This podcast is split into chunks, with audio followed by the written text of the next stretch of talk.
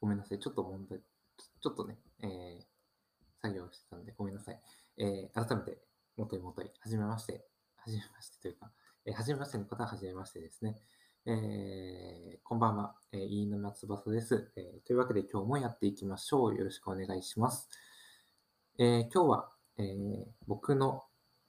リスペクトしている人についての話をしたいと思います。えー、まあね、えっ、ー、と、僕の、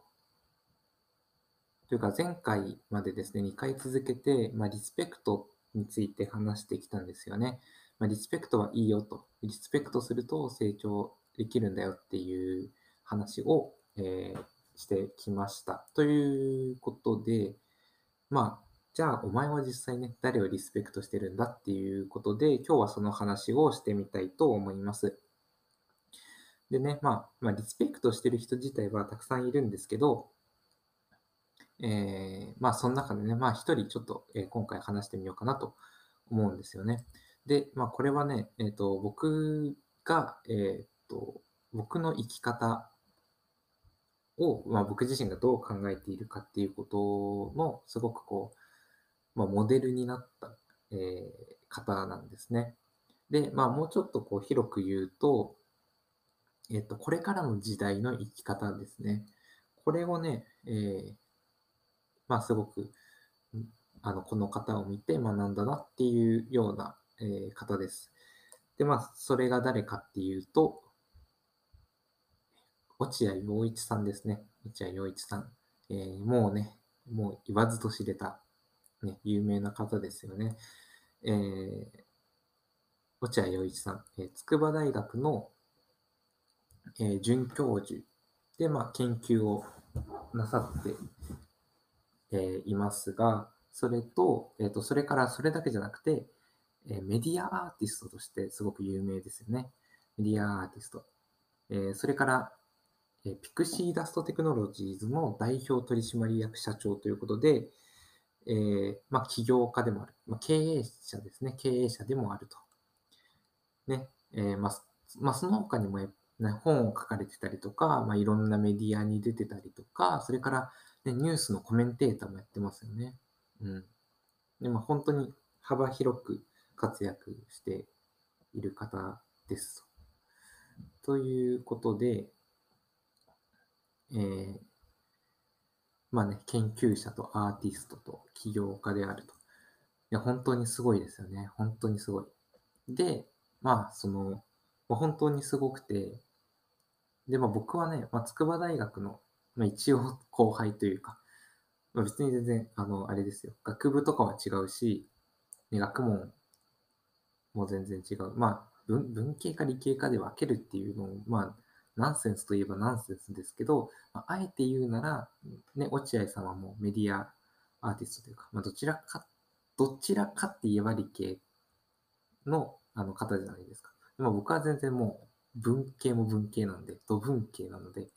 あの、全然接点とかはないんですけど、まあ一応大学の ね、先輩ということで、まあ、あの、落合雄一さんのことを知って、で、まあそこから、あの、見て、あ、すごいなと、本当にすごいなと思って、で、そこから何かこう、学べることはないかなと思って、えっと、自分にね、取り入れられるところはないかなと。まあ、リスペクト、前回、前々回の話で、えっ、と、リスペクトして、その人の真似をすることで、その人に近づいていく、憧れに自分が近づいていけるっていう話をしたんですけど、じゃあ、その中でも僕が何か真似できるところはないかなって探したときに、えー、まあ、えっと、僕が、えっと、引き出したのは、これなんですね。えー、落合さんは結局、結局のところどういうことをしてるかっていうと、研究と芸術とビジネス。この3つのフィールドをまたいで、え活動しているっていう、この方、研究、芸術、ビジネスっていうこの3点セット。この方を、えー、引き出してきました。うん。で、えっ、と、それでね、えっ、と、じゃあ実際僕はどうしてるかっていうと、これですね。えー、研究っていうと哲学。まあ、哲学とま音楽、まあ、芸術論みたいなことですね。えー、を研究としてやっていて、それから芸術ですね。音楽、音楽活動をやっています、実は。えー、まあ、プロフィール画像ね、これ僕あのギターを今持ってると思うんですけど、うんうん、で、まあ音楽、歌ったりしていて、あとそれからあの曲を書いて歌ってます。で、えそれからコーチングですね。ビジネスの部分ではコーチング。まあ、コーチングっていうのは、まあ、知らない方もいるかもしれないので、えっと、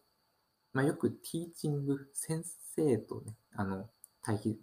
べられるんですけど、先生っていうのは、あの、あることのやり方を教えて、例えば、まあ、ね、数学の先生だったら数学の問題の解き方を教えて、で、それをできるように指導するっていう、あの、人のことを先生っていうじゃないですか。で、コーチングっていうのはそうじゃなくて、あの、何か問題があって、その問題を解決したいと。で、その問題の答えは自分の中にあると。次にどういう行動を起こしたらいいのかっていうのを、その人と一緒になって見つけていく。うん、そのために、例えば、ね、えっと、よくあるのは、えっとね、質問を投げかけていくことによって、えっと、一緒に答えに近づいていくっていうのがコーチングなんですけど、そういうことをちょっと今、えー、やらせてもらっています。うん。っていうのをね、この型を真似して、参考にしてというか、えー、やってるんですよね。で、まあ、ただね、まあ、まあ、僕も思ったんですけど、じゃあ、落合陽一さんをリスペクトして、じゃあ何か真似しようっていう時にね、まあ、研究アーティスト、起業家で、まあ、研究と芸術とビジネスの3つのフィールドでやってるわけですよね。でね、こんなにいっぱいできないよと。こんなにいっぱいいろいろできないよって思うじゃないですか。うん。なんですけど、まあ単純に見たらそうなんですよ。で、まあ落合さんは天才だからそれができたんだっていうのもあると思うんですね。でも実際天才だと思います。本当にすごいし、落合さんだからこれだけ、ね、いろんなこと、しかも研究と芸術とビジネスの3つのフィールドだけじゃなくて、いろんなところで活躍されているわけですよ。ニュース出たりとかね、本書いたりとか。うん。なんか本当に、それはもうね、落合陽一さんの天才性は絶対あると思うんですけど、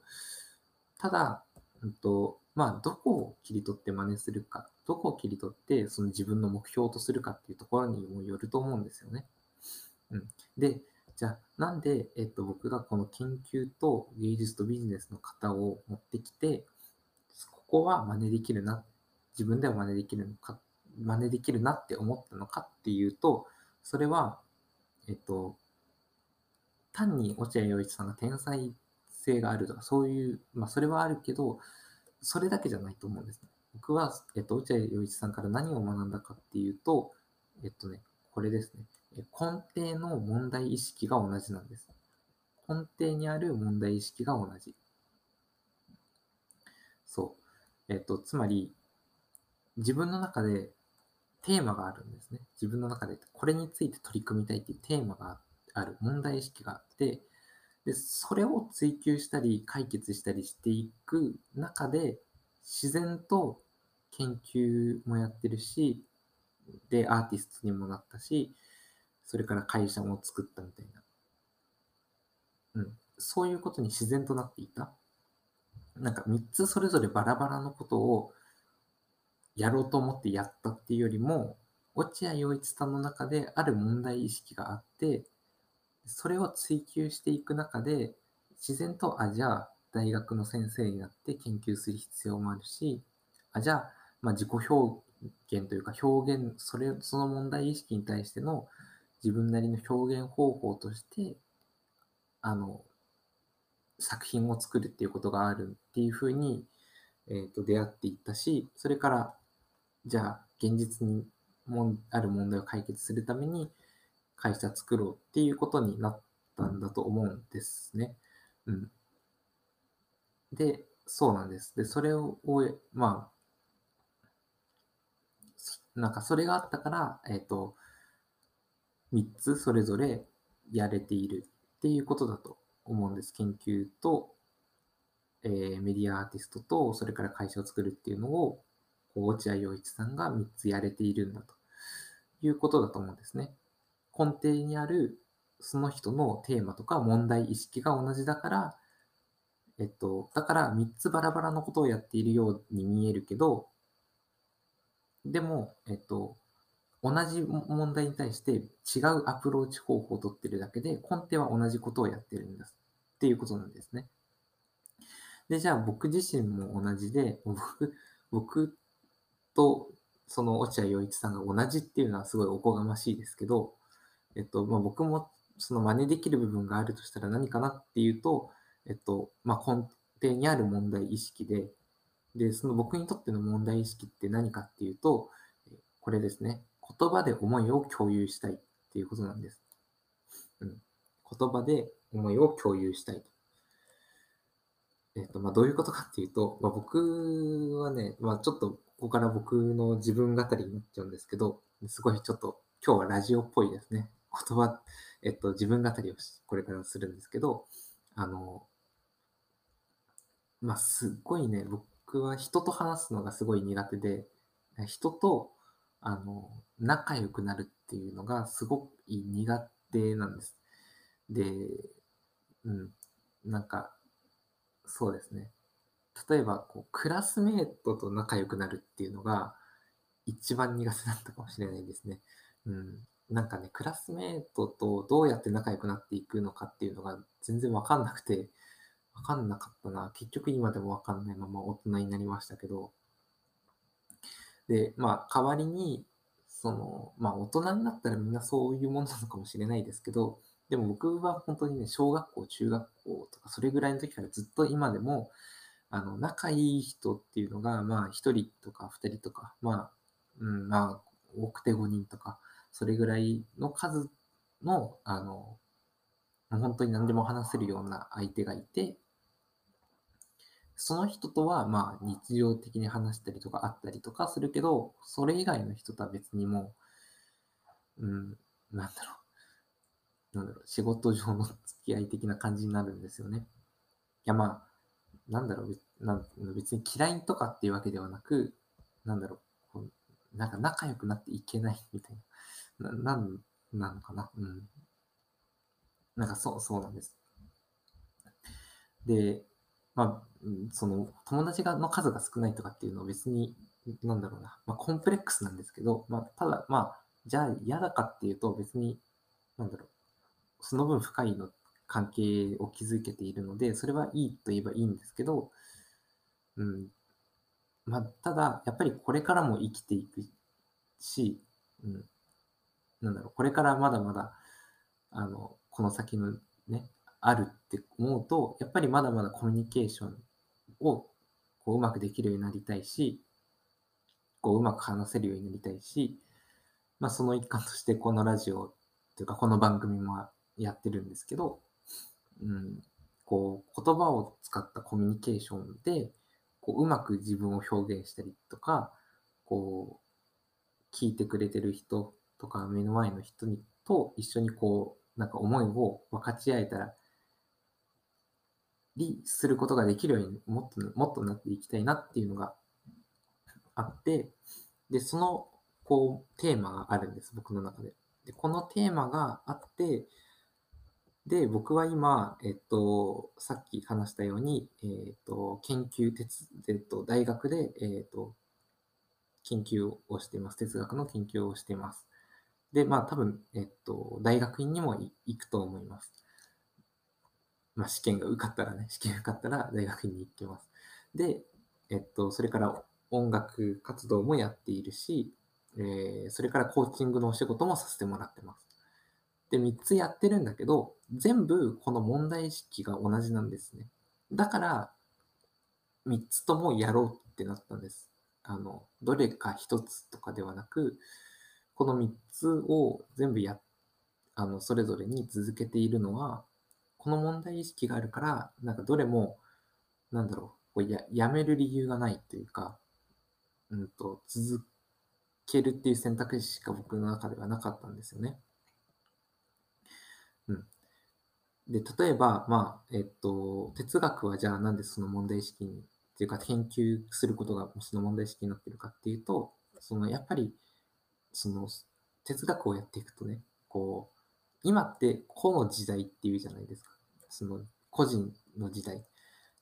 ね、今もね、便利な世の中で一人で何でもできるんですよね。今だって、こう一人の部屋の中で、僕一人しかいない部屋の中で、パソコンとスマホを使って、一人でラジオ番組とか、まあね、あの、動画のライブ配信とかっていうことをできてるわけですよ。実際に今、まさにリアルタイムで。ね、ちょっと前からしたら、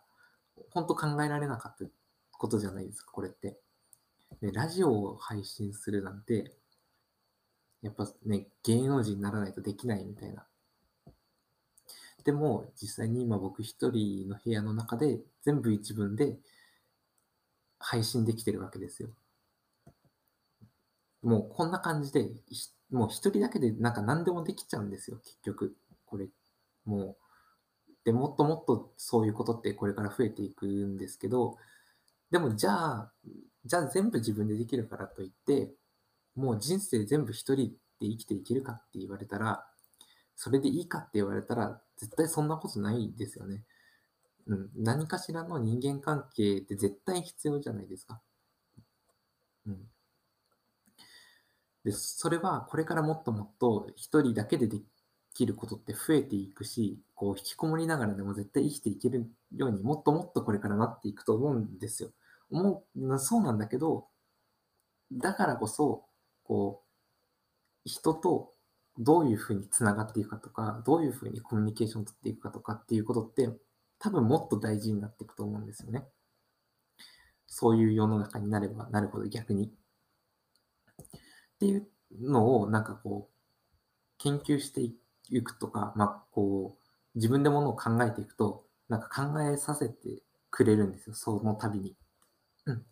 そう。なんかそれがやっぱり問題意識とつながっていくと。で、えっと、問題意識っていうのがその、えっと、なんだっけ、え言葉で言葉を使って、えー、目の前の人とかを思いを共有したい。分かち合いたいっていう問題意識と研究をすることっていうことがつながってくるんですね。でそれから音楽も、まあ、音楽が分かりやすいかもしれないけど、こう口僕の場合は何で音楽をやってるかっていうと、口でうまく話せないんです。口でうまく話せない。今もそうだと思うんです、多分。こう自分の言いたいことはあるけど、こううまくこう口に出せない、出てこない言葉が、みたいな。すっごいもどかしいんですよ。で、なんか、後で一人で反省会とかしたりするんですね。脳内反省会とかを。で、なんだけど、あらかじめ歌詞っていう形で言葉書いておけば、あとはそれを、あとはそれをね、読み上げれば話せるじゃないですか。だから、あ、じゃあ歌歌えばいいかみたいなことなんですよ。僕にとってはね。あらかじめ言いたいこととか伝えたい思いがあって、それを歌詞に書いておけば、あとはそれを歌えば言えるみたいな。それで音楽を僕はやってるんですけど、これもやっぱり言葉で思いを共有したいっていう問題意識があるから、その手段として、じゃあ音楽もやろうみたいな。っていうふうになんかつながるんですね。で、それからまあコーチングも、こう、コーチングはもう本当に現実にある問題を、その、その、それを、ごめんなさい、その問題を抱えてる人と一緒になって、解決していけるって、これはすごい幸せで、こう、ありがたいことだなって思うんですよね。っていうふうに、こう、僕は、えー、大学で哲学の研究をしな哲学とか芸術に関する研究をしながら、自分で音楽活動をやっていて、で、コーチングのお仕事もさせてもらってますっていうと、っていうとなんかすごいねって言われるんですけど、で、こんなにいっぱいいろいろやってすごいねって時々言ってくれる方もいて、それはまあ、すごい嬉しく、まあ、その言葉はいただくんですけど、うんと、ただ別にそれは、こう、なんだろう、いっぱいいろいろやってやるぜっていうふうに、こう、アグレッシブにそうなっていたかっていうとそうじゃなくて、根底にある意識として、気持ちがこと、こう自分はうまく話せないから人と。だからもっともっとこれから生きていく中で言葉を使って人と思いを共有したいっていうテーマが自分の中にあって、それをなんかこう追求していった結果、結果的になんか気づいたらそうな、なんか3つともなんか選ばざるを得ないというか続けていったみたいなことなんですよね。うん。で、それを、こう、えー、話が戻ると、落合陽一さんが、えっ、ー、と、大学で研究をして、あの、ね、研究をしながらメディアアーティストとしても活動しているし、自分で会社もやられてるんですね。っていう、その生き方の、を、こう、僕が学んで真似するとしたらここだなっていうところがそれで、えっと、まあ、これからね、まだまだこう、僕自身は全然その、試行錯誤している途中ですけど、うん、僕の真似できる部分でいくとそういうところがあるかなっていうので、えっ、と、そういうふうに、まあ、えっ、と、哲学と音楽とコーチングとっていう3足のわらじを履いてやってるわけなんですね。で、まあ、ちょっと問題、まあ、自分語りが長くなってしまったんですけど、えっと、ちょっと問題を広げていくと、話を広げていくと、じゃあこれからの生き方の話っていうことで、まあ、これからね、あの、なんだろう、義務感、働かなきゃいけないっていう義務感だけで、なんかこう、働いていくのって、多分限界が来るなって思うんですね。まあ、それは別にこう、1年2年でそうなるかって言われたら別にそうじゃないとは思うんですけど、じゃあ5年後とか10年後とかって考えたら、多分今と違う世界になってると思うし、例えば僕は今20代ですけど、じゃあ自分が50代になった時のことを考えると、多分今と全然違う世界で生きてるときっと思うんですよ。うん。iPhone を使ってますけど僕は今 iPhone を使ってるかどうかスマートフォンがあるかどうかっていうのも、まあ、わかんないし、30年後って考えると。なんか、うん、もう全然、なんか違う世界観があるような、あるんだと思うんですね、きっと。同じものもあると思うけど、なんか今の時代を引き継いでるものもきっとあるけど、多分全然違う価値観とかっていうのも多分そこにはあって、でも働き方改革とかって言ってるけど、その働き方改革で言ってる働き方も、多分30年後って考えると、多分全然違くなってる。そうなってると、で、しかもその、僕が50歳って思うと、その、80歳まで生きるとしても、まだあと30年残ってるし、今人生100年時代って言ってますけど、そうなってくるともう、あと30年生きて、やっと人生折り返し地点なんですよ、僕にとっては。50、100年、100歳まで生きるとしたらね、50歳でやっと人生半分ぐらいのことなんですよ。そうなってくると、やっぱり働かなきゃいけないいう気持ちだけで働くのって、やっぱり多分限界、限界が来ると思うんですよ。で、そうなると、やっぱり自分なりのやり方っていうのが強みになると思うんですね。で、僕は、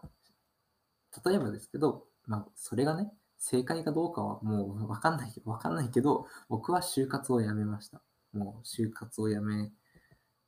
て、もう戦線離脱して、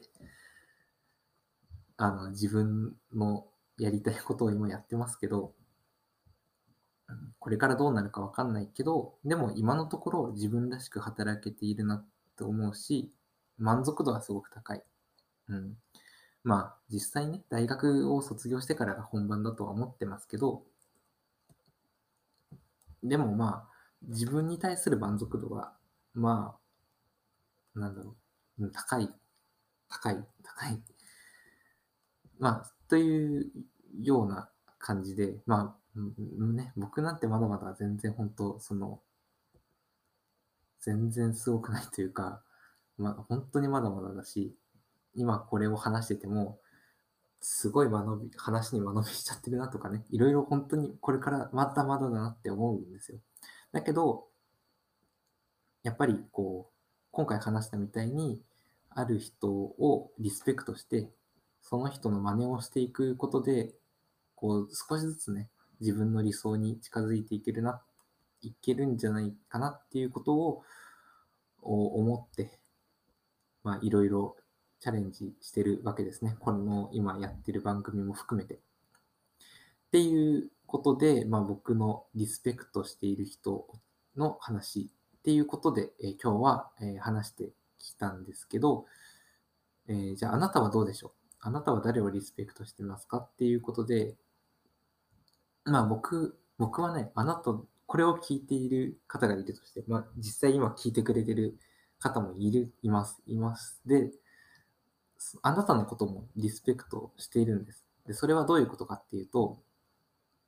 えっと、これは今、えっと、スタンド FM っていうラジオの、えー、アプリで、えっと、リアルタイムでも配信してて、まあ、後で多分これ、この後、あの、この音声残るので、その残った音声を聞いてくれてる方も含めてね、スタンド FM でも配信しているし、あと一緒に、えっと、これはスマホで撮ってて、あと、パソコンを使って、あの、Facebook と YouTube でも一緒に配信してるんですね。どうも。どうも。というわけで、あの、で、それを見てる方も含めて、あの、すごいリスペクト、尊敬をしていて、なんでかっていうと、やっぱ、スタンド FM って、まあ、正直言うて、そんなにまだ、そのビッグなメディアかって言われたら、まあ、まあ、そうじゃないじゃないですか。どちらかといえば、これから伸びていくものだと思うんですね。スタンド FM とか、こういう音声メディアっていうんですか。これのって。で、それをやっぱ聞い、なんかこう、もうすでに見てて、聞いてるっていう時点で、やっぱある、なんか情報感度が高いんだと思うんですよ、きっと。で、僕なんかはまだ全然その、これを知って、スタンド FM とかを知って、まだ1ヶ月も経ってないし、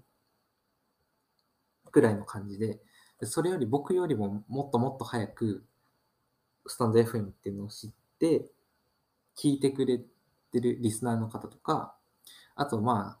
えっと、スタンド FM とかの場合って、こう、自分も発信してて、かつ、ほあの、いろんな人のラジオも聞いてるリスナーっていう方の、すごい多いと思うんですね。そういう方も含めて、